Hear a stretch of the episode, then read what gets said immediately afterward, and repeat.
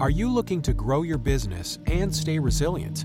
Look no further than FM Global. With over 180 years of scientific research and engineering expertise, we bring innovative solutions to ensure your commercial property today so you can prosper tomorrow.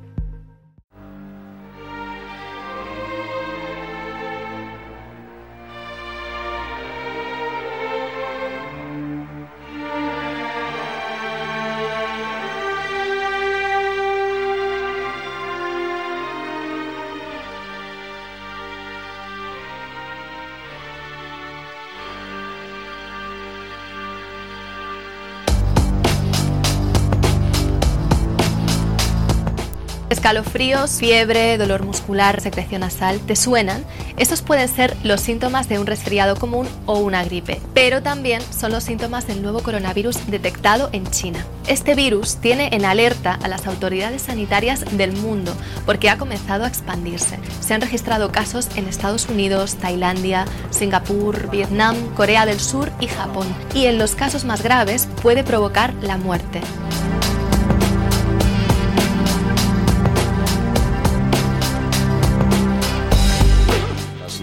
Wuhan es la capital de la provincia de Hubei y la ciudad más poblada en la zona central de la República Popular China. Está localizada en la confluencia de los ríos Yangtze y Han. Tiene una población total de 11 millones de habitantes con una superficie de 8.467 kilómetros cuadrados. Una preocupación en el mundo, otra enfermedad que está circulando y también de Asia, esta vez de China. No se sabe si fue de pescado o de aves, pero estaban hablando de de esa posibilidad que, que fuera una enfermedad contagiada por animales al ser humano.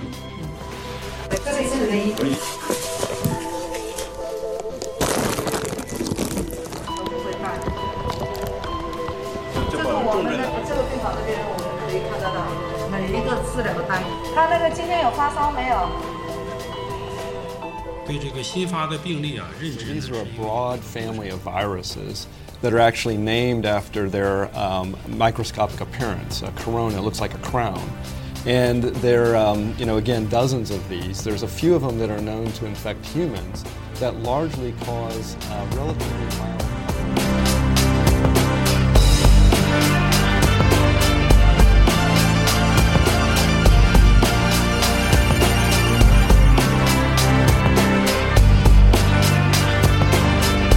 una amenaza, un hecho, una realidad o una exageración de los medios. ¿Hay conspiración? ¿Hay una fuga de algún laboratorio? Nos hemos juntado enigmas al descubierto, la rueda del misterio y Misterio 51 para comentaros y daros las últimas noticias y a través de un médico, de un doctor, saber un poquito más.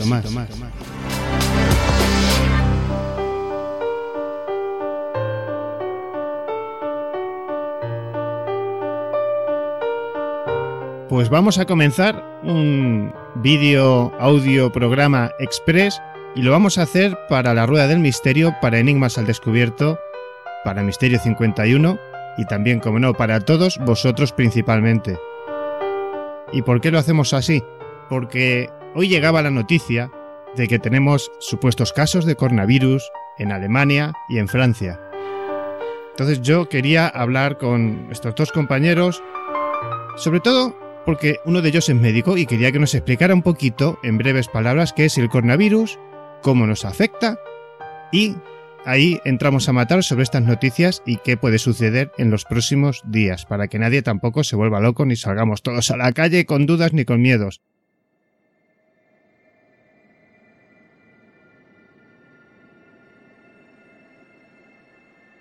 Muy buenas tardes, noches, Miguel Ángel Pertierra. Hola, muy buena el Seray, muy buena David, de verdad encantado de estar aquí, bueno, para hablar de un tema que yo creo que cuando menos hay que estar pendiente, no sé si preocuparse en exceso, pero, pero sí estar muy pendiente de, de la evolución sobre todo.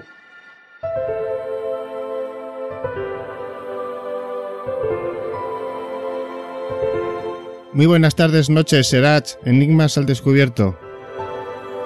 Muy buenas, David, Miguel Ángel. Un temita muy interesante, muy delicado y del que estoy seguro vamos a sacarle buena punta al lápiz con, con lo de hoy.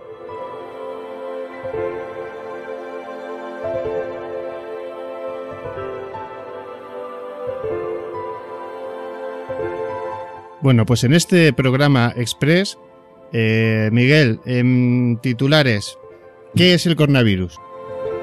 Pues el coronavirus es un virus que ya se conocía, es un virus ARN, un virus que, incluso aparece en, los animales, eh, en los murciélagos, en los perros, y que mm, la característica que tiene este es que es un virus nuevo, un virus mutado. Eh, se llama coronavirus porque tiene una envoltura, una especie de, fleco, una especie de pelito alrededor, es como una polita para que lo entiendan los, televidentes, los oyentes, que, que, seguro que lo habrán visto ya en múltiples noticias. Y la capacidad que tiene de infectar y de producir bronquitis, bronquiolitis, mm, procesos respiratorios, como digo, ya lo conocíamos pues, por el síndrome respiratorio del Medio Oriente en los años 2015 y por otros tipos de infecciones. Lo que ha ocurrido es que ha mutado. Mm, la mutación aparece que ha ocurrido en Wuhan, en una, en una región de China, un nuevo coronavirus, el 219 o 2019, perdón, NCOV, eh, que simplemente que em, se parece mucho a un virus de, de un murciélago, pero la, la capacidad de producir infecciones respiratorias, insuficiencia respiratoria, quizás sea lo más importante. Y, bueno, lo más preocupante es que no tenemos ningún tipo de vacuna ni tratamiento específico. El laboratorio, eh, eh, quizá eh, más optimista, diría que faltarían 40 días para crear una posible vacuna, por lo cual eh, lo que hay que ver es el índice de infectividad y el índice de morbilidad y, bueno, desgraciadamente, de mortalidad. Eh, hoy por hoy llevamos ya ciento y pico muertos. Eh, infecciones que empezaron en China ya se van por el por Oriente, por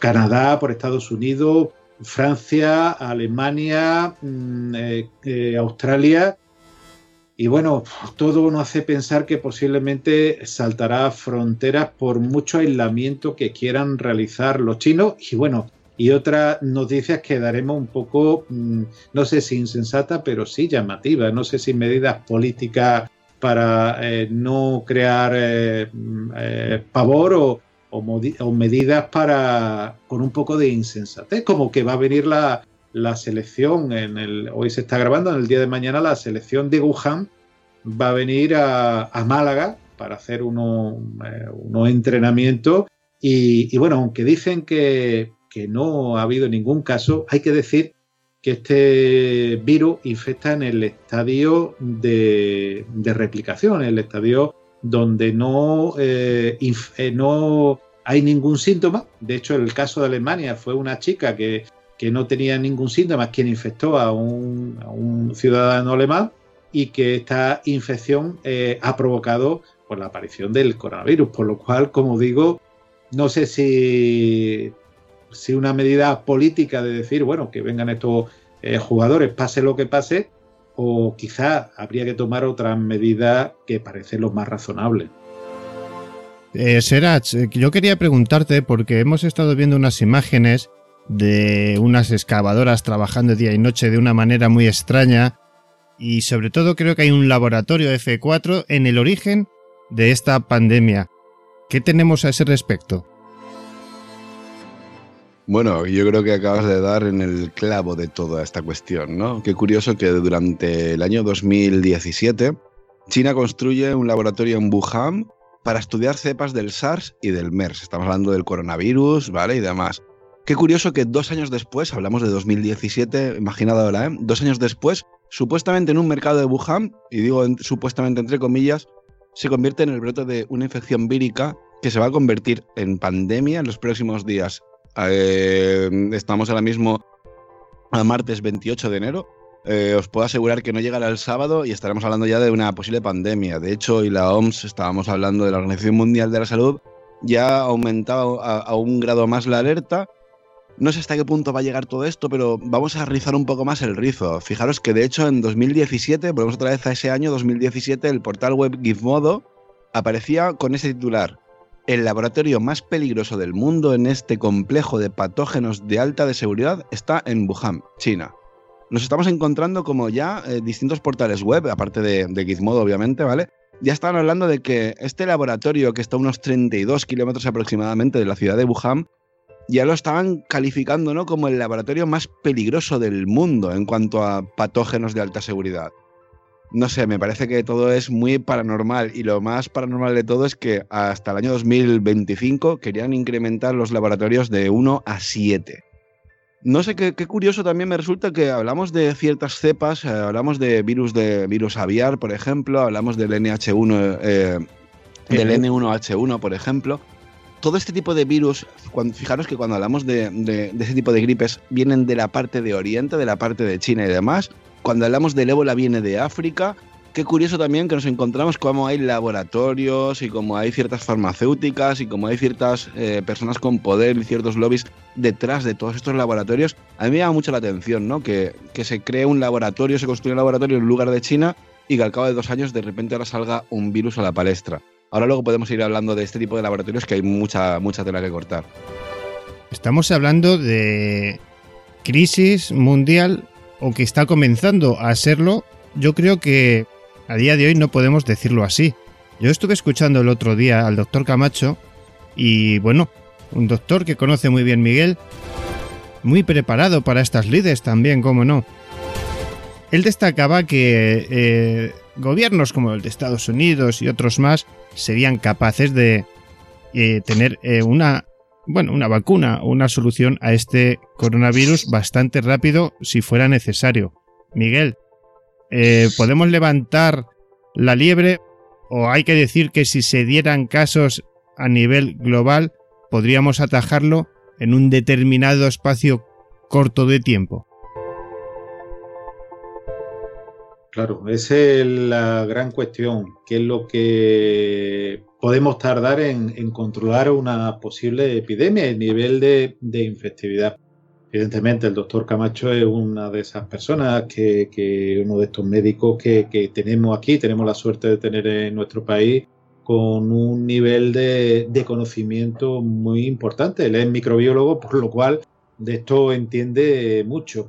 Eh, habría que decir que no hay que sacar las campanas al vuelo ni en la preocupación ni evidentemente eh, eh, quedarse pues totalmente eh, inoperante sobre, sobre lo mismo. Hoy los laboratorios hablan de, unos 40 días para la creación de, esa, de esa vacuna.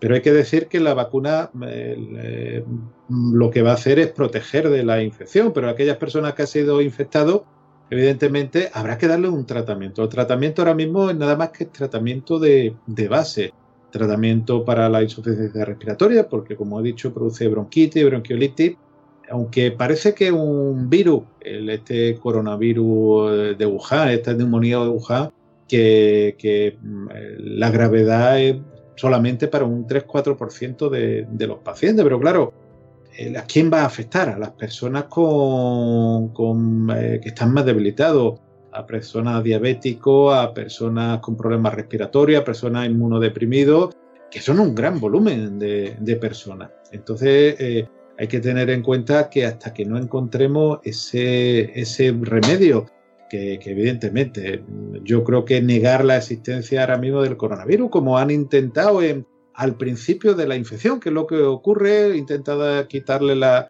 esa importancia, tampoco es lo, más correcto. Tampoco, como digo, el, tema de la conspiración. Yo no sé si ese laboratorio que hay en Wuhan, el laboratorio P4, creado en 2017, ha sido la, causa. Evidentemente hay un laboratorio, ha generado un virus, pero hay muchos virus. Como bien dice Serach, incluso el virus de la gripe suele comenzar en la zona asiática. Había que preguntarse y migrar hacia, hacia las demás partes del mundo. Pensemos que estamos en un mundo globalizado. El otro día había un, yo creo que desafortunadísimo comentario que decía que a España o a, muchos países no iba a llegar porque no había vuelo directo de Wuhan. No sé esa persona eh, eh, dónde vive, porque sabemos que una persona no necesita eh, que tenga un vuelo directo para que el sistema de continuidad, de conexión de unas personas con otras eh, una persona que, por ejemplo, de Wuhan, pues haya ido a, no sé, a cualquier otro país, de ese país a otro, y al final acaba haciéndose eh, global. el índice de, infectividad, y lo comentaba yo el otro día en el canal de, YouTube, estaba en un hospital donde en las salas de espera de 20 o 20 y tantas personas que estábamos, 15 estaban tosiendo. la cantidad de mascarillas que, que, se han intentado llevar para hacia China desde España se han agotado prácticamente. Muchas farmacias ya no tienen incluso mascarilla de, filtración para, poder eh, proteger. Pero claro, evidentemente indican el, lavado de mano, el, poder eh, controlar esa infección, pero eh, yo creo que aunque aílen a, a, esos 40 millones de personas, mm, la infección se va a propagar, se va a propagar y lo que sí habrá que poner los medios necesarios y suficientes para proteger a, todos los y cada uno de los habitantes del mundo. Serach, eh, ¿qué puede decirnos la conspiranoia más popular a día de hoy? Tenemos casos en Alemania y tenemos casos en Francia. ¿Qué dicen los más conspiranoicos?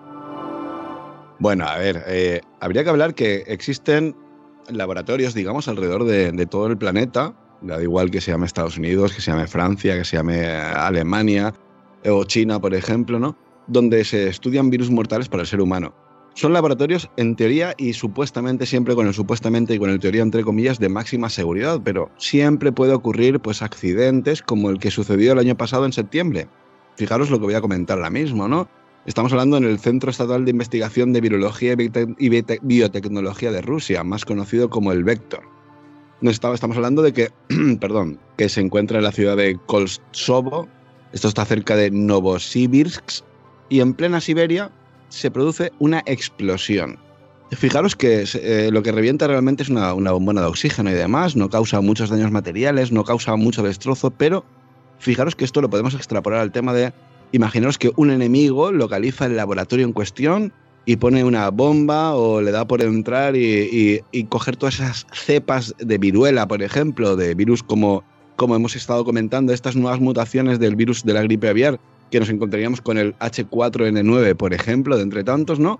Imaginad que eso pues lo soltaran en el metro, como hizo Soko a Sahara en el metro de Tokio con el gas sarina ya por el 95. Me refiero a que, joder, es que si existen laboratorios donde realmente se están manipulando ciertos virus, ahora hablaremos más adelante también, ¿no? De gente incluso que ha llegado a manipular un virus mm, creándole una mutación para que ya sea efectivo con el ser humano. Eh, ahora pasaremos a ese tema, pero, pero con esto decirle a la gente que más que conspiranoia, ¿no? Porque siempre hablamos de conspiranoia como cosa de locos y demás, pero tenemos todas las evidencias que indican que en ciertos laboratorios se crean virus, se manipulan virus, y sobre todo, el problema está en que si nosotros, que somos personas de a pie, que podemos acceder a Internet, podemos localizar uno de estos laboratorios, imaginad lo que no sería capaz de hacer un cuerpo de élite o un cuerpo de inteligencia, servicio de inteligencia de algún país en conflicto, ¿no? Pues imaginad lo fácil que sería para, uno de estos personajes o de estos grupos o de estos sectores, pues el poner una bomba en uno de estos laboratorios o el hacer algo en uno de estos laboratorios. Si al fin y al cabo todo el mundo, entre comillas, sabemos dónde están, pues imaginad, ¿no? Los servicios secretos de cada país o de, o de estos locos de los cojones, como que se ponen turbantes, se dedican a poner bombas a todo diestro y siniestro, imaginad de lo que no serían capaces. Esto ya no solamente se trata de que es cierto, y me imagino que era Miguel Ángel seguro me da la razón o interviene y dirá, pues bueno, eh, si es cierto o no es cierto, pero es posible que a lo mejor en ciertas ciudades o en cierta población, sobre todo cuando hablamos del primer mundo, pues interesa tener a lo mejor estos virus congelados, entre comillas, tenerlos congelados en estado de letargo, más que nada, porque imaginaros, si llevamos hablando del ébola, del ébola, perdón, de la viruela, eh, lleva erradicada 30 años, pero imaginad que ahora resulta que aparece un nuevo brote. Tendremos que partir de una base. ¿Cuál es esa base? Ese virus congelado que tenemos en estos laboratorios. Puedo llegar a entenderlo, pero me resulta muy curioso que siempre son entre comillas, siempre son de este tipo de laboratorios donde luego salen estos nuevos brotes que intentamos aplicarlos a la sociedad como que no, que ha aparecido en un mercado de animales o un mercado de, alimentación como ha pasado en Wuhan, en China, últimamente. Pues sí, hay uno de los elementos que ha tocado, cómo los laboratorios eh, utilizan eh, esos virus para la guerra bacteriológica. A fin de cuentas es un arma tan letal como una bomba atómica. Laboratorios tanto en Rusia como en Estados Unidos y en otros muchos lugares eh, donde tienen, y la idea de Wuhan era crear una serie de, virus eh, mm, potencialmente letales. Cuanto menos protección tenga el organismo, eh, más letales pueden ser. El virus de la viruela, como bien decía, ha sido erradicado o, tenía que haber sido erradicado en el mundo y laboratorios tanto de Rusia como de Estados Unidos, en Estados Unidos se encuentra en Atlanta, se encuentran este, este.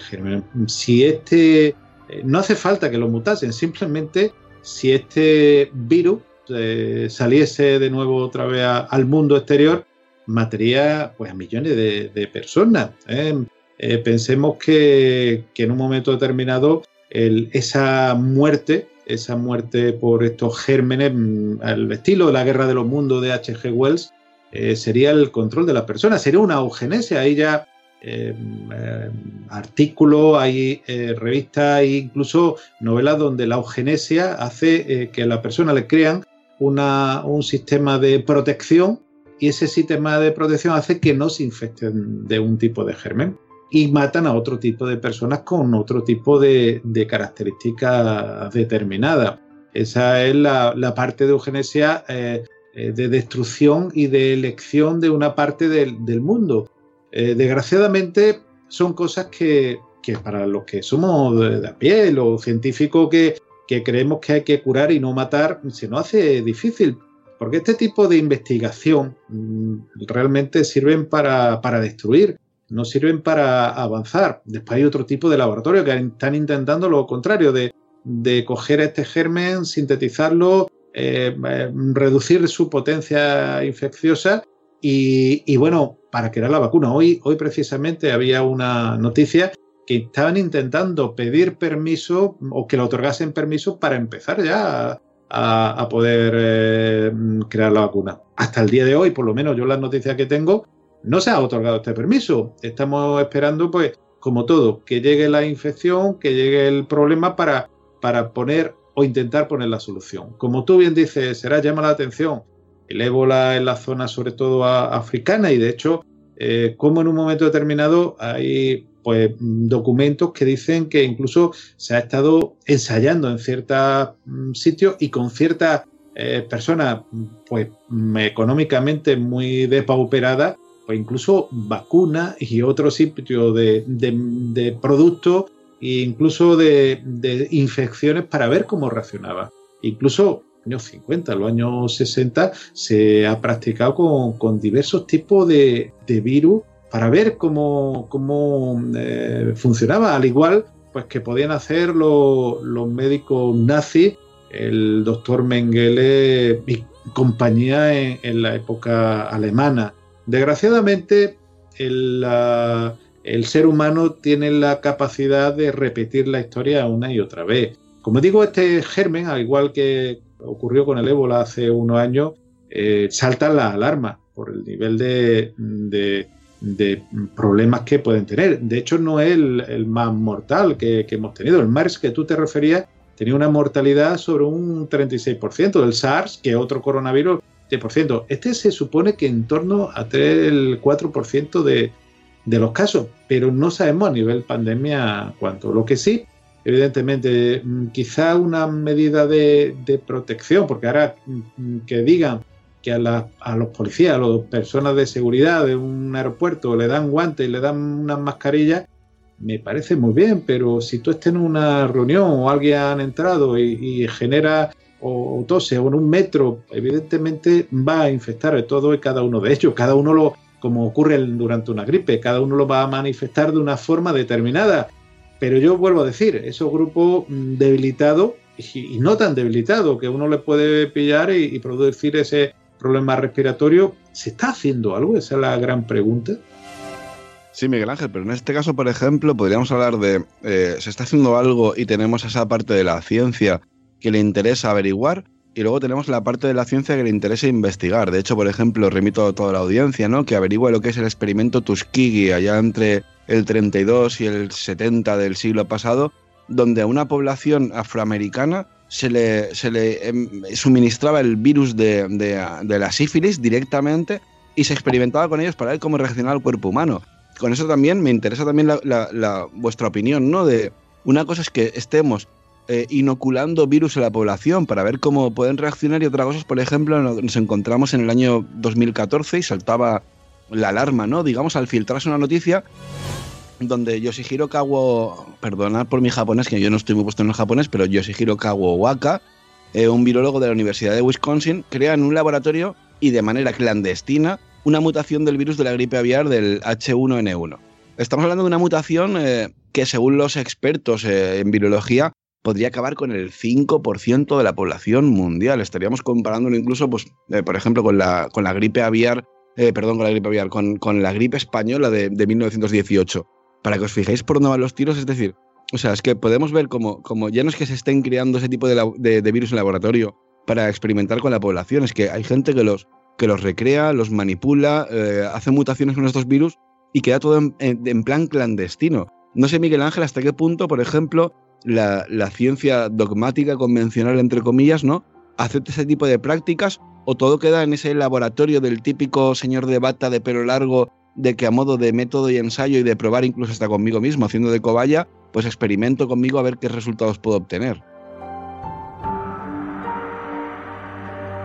Bueno, realmente el, ser humano es capaz de lo mejor y lo, y lo peor. Esa es la gran desgracia del ser humano. Hay sitios, hay laboratorios que intentan, como muchos de ellos, buscar la solución eh, no solamente a esta neumonía de Wuhan que se ha puesto de moda, sino a otros muchísimos eh, problemas infecciosos, tumorales, autoinmunes, y los estudios eh, están de continuo y son personas que realizan un trabajo ímprobo, en muchos casos muy mal pagado y muchas veces mal reconocido. Y después está la otra parte de personas pues que se dedican a pues bueno, a, a medrar a crear esos gérmenes que, también hay que decir que como desde el punto de vista económico puede ser una, fuente brutal de ingresos a nivel mm, económico porque generan una serie de, gastos, una serie de, de, de, desgaste económico, una serie de inversiones que hacen pues, que siempre alguien se enriquezca. Eh, realmente, lo que hay que decir que, y yo me gustaría transmitir también a las personas que nos están escuchando y viendo, que por ahora el índice de gravedad no parece muy alto. Eh, parece que, por lo que se está desarrollando, probablemente se desarrolla a lo largo de todo el mundo, pero que no es uno de los gérmenes tan letales pues, como podía haber sido en su época eh, la peste de la Edad Media o, bueno, como tú bien dices, esa mal llamada gripe española, que llamada así porque España fue uno de los pocos países que la, que la hizo su estadística, mientras los demás países en 1917, por la Primera Guerra Mundial, no realizaron la estadística, aunque parece que el foco vendría bastante más del este y también de la zona norte de, Europa, el foco principal. Desgraciadamente, lo que vemos que mm, eh, hay muchos intereses creados que la parte del laboratorio P4 está ahí, que, posiblemente eh, cuando pase en tiempo sepamos la, verdad o por lo menos nos no orientemos. Y lo que sí hay que estar expectante. No podemos decir aquí no pasa nada. A mí ya digo que, traer la selección, en la selección de Wuhan y, no tomar las medidas necesarias, evidentemente. Mm, eh, si en, si en Wuhan están han aislado 40 millones de personas, por lo menos hacerle las medidas básicas para constatar que la hay, que la persona no está infectada ni está en, un estado larvario de que, de que eh, puede estar incubando en ese periodo de incubación, que también este germen tiene, a diferencia de otros gérmenes, que es capaz durante ese periodo de incubación, que va desde 5 a 15 días, puede estar infectando a, la, a las personas.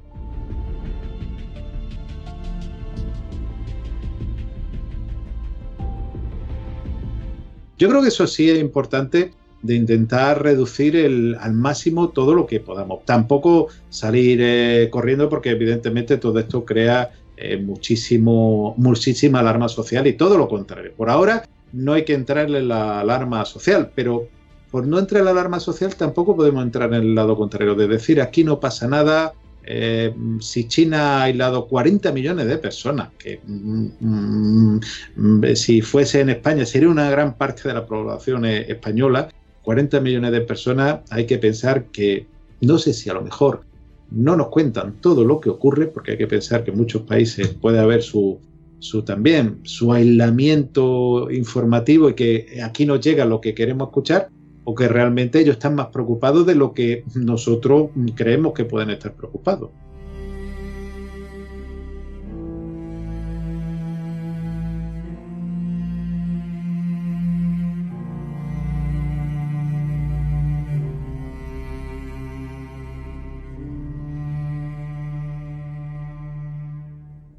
Bueno, pues mm, muchísimas gracias a los dos. Eh, Enigmas al Descubierto. Gracias por este ratito y gracias sobre todo a los oyentes de Enigmas al Descubierto que hemos preparado esta noticia express para vosotros, bueno, por estas alarmas recientes. Añadir nada más que tenemos casos en Francia, Alemania, Corea del Sur, Nepal, Tailandia, Sri Lanka, Malasia, Singapur, Camboya, Vietnam, Taiwán, Japón, Australia, Estados Unidos y Canadá.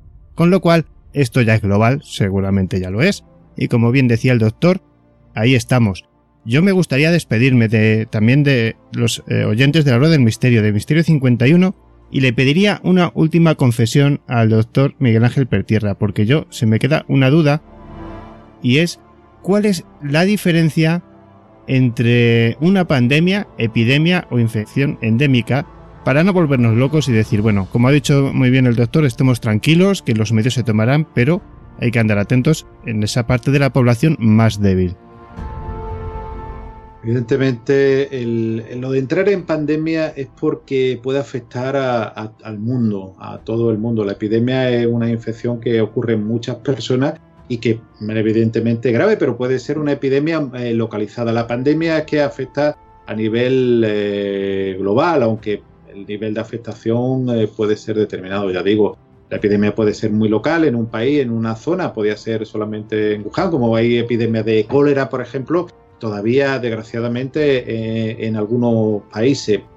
Eh, yo vuelvo a decir, tenemos que estar ojo a visor, no podemos perderle la vista. Mm, el, gallo, que era un torero del siglo XIX, finales del XIX, principios del XX, decía que toro, toro hasta el rabo, y que en estos casos, aunque dice que la infectividad es de un 3 o un 4%, no podemos tampoco decir aquí no pasa nada. Evidentemente, tampoco no salir a la calle y, entrar en paranoia. Eh, yo creo que es muy probable que llegue aquí a España y que se globalice a lo, largo del mundo. el otro día, como vuelvo a decir, yo en el canal de YouTube hablaba de que si la pandemia había llegado y yo, yo creo que posiblemente llegue eh, pandemia sí, epidemia espero, espero que no.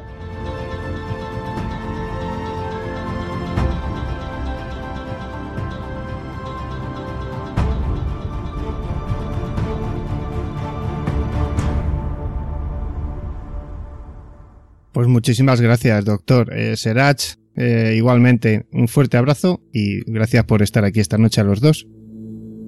Nada, todo lo contrario, agradecido yo y como último recalcar ¿no? esta, esta noticia que nos viene de, última hora donde nos dice que el equipo de fútbol de Wuhan precisamente llegará las próximas horas a Málaga. Yo no sé hasta qué punto es necesario, por ejemplo, como están las cosas a día de hoy, como, como está la situación, eh, independientemente que esta gente estoy segurísimo que no va a estar ningún infectado y demás, pero dadas cómo están las circunstancias, es necesario, por ejemplo, que venga un equipo de fútbol del lugar del brote, del foco de infección, a un país europeo. No sé, no sé hasta qué punto están los políticos ahí jugando, a, qué viene todo esto, si es una provocación, si simplemente es un no sucede nada, daros cuenta que viene gente de allí y no pasa nada, pero estoy muy convencido de que, fijaros lo que estamos hablando, estamos en 28 de enero, estamos a martes, de aquí al sábado yo estoy muy convencido a que las últimas noticias estaremos hablando de una pequeña, entre comillas, pandemia, que bueno, que acabará como siempre, ¿no? Como cuando sucedió hace cuatro años con el ébola, que no hacía más que eh, frotarse las manos a las farmacéuticas creando todo tipo de vacunas y demás, y luego se quedó en eso, en un pequeño susto sobre la población, pero, pero bueno, eh, no sé a dónde va a llegar la cosa, pero bueno, ya te digo que de momento estamos expectantes ante toda noticia, últimas novedades y bueno, que muchísimas gracias por compartir este ratito con nosotros, por supuestísimo. David, perdonad, pero me gustaría y me encantaría a esas personas que han permitido, que a lo mejor entra dentro de la lógica, que el equipo de Wuhan eh, venga a España, fuesen a recibirlo en persona y que diesen ejemplo pues, con, con la presencia de ellos puesto que si no hay problema lo saludasen simplemente, le diesen la mano, eh, que es uno de los lugares donde se pasa la infección y que nos diesen la muestra de que realmente no es una medida política y que le importa un poco el personal, por lo cual ellos posiblemente, quien fuese el que haya dado el permiso, porque alguien ha tenido que dar el permiso, eh, diese ejemplo con la presencia física eh, para decir que no pasa absolutamente nada. Me encantaría.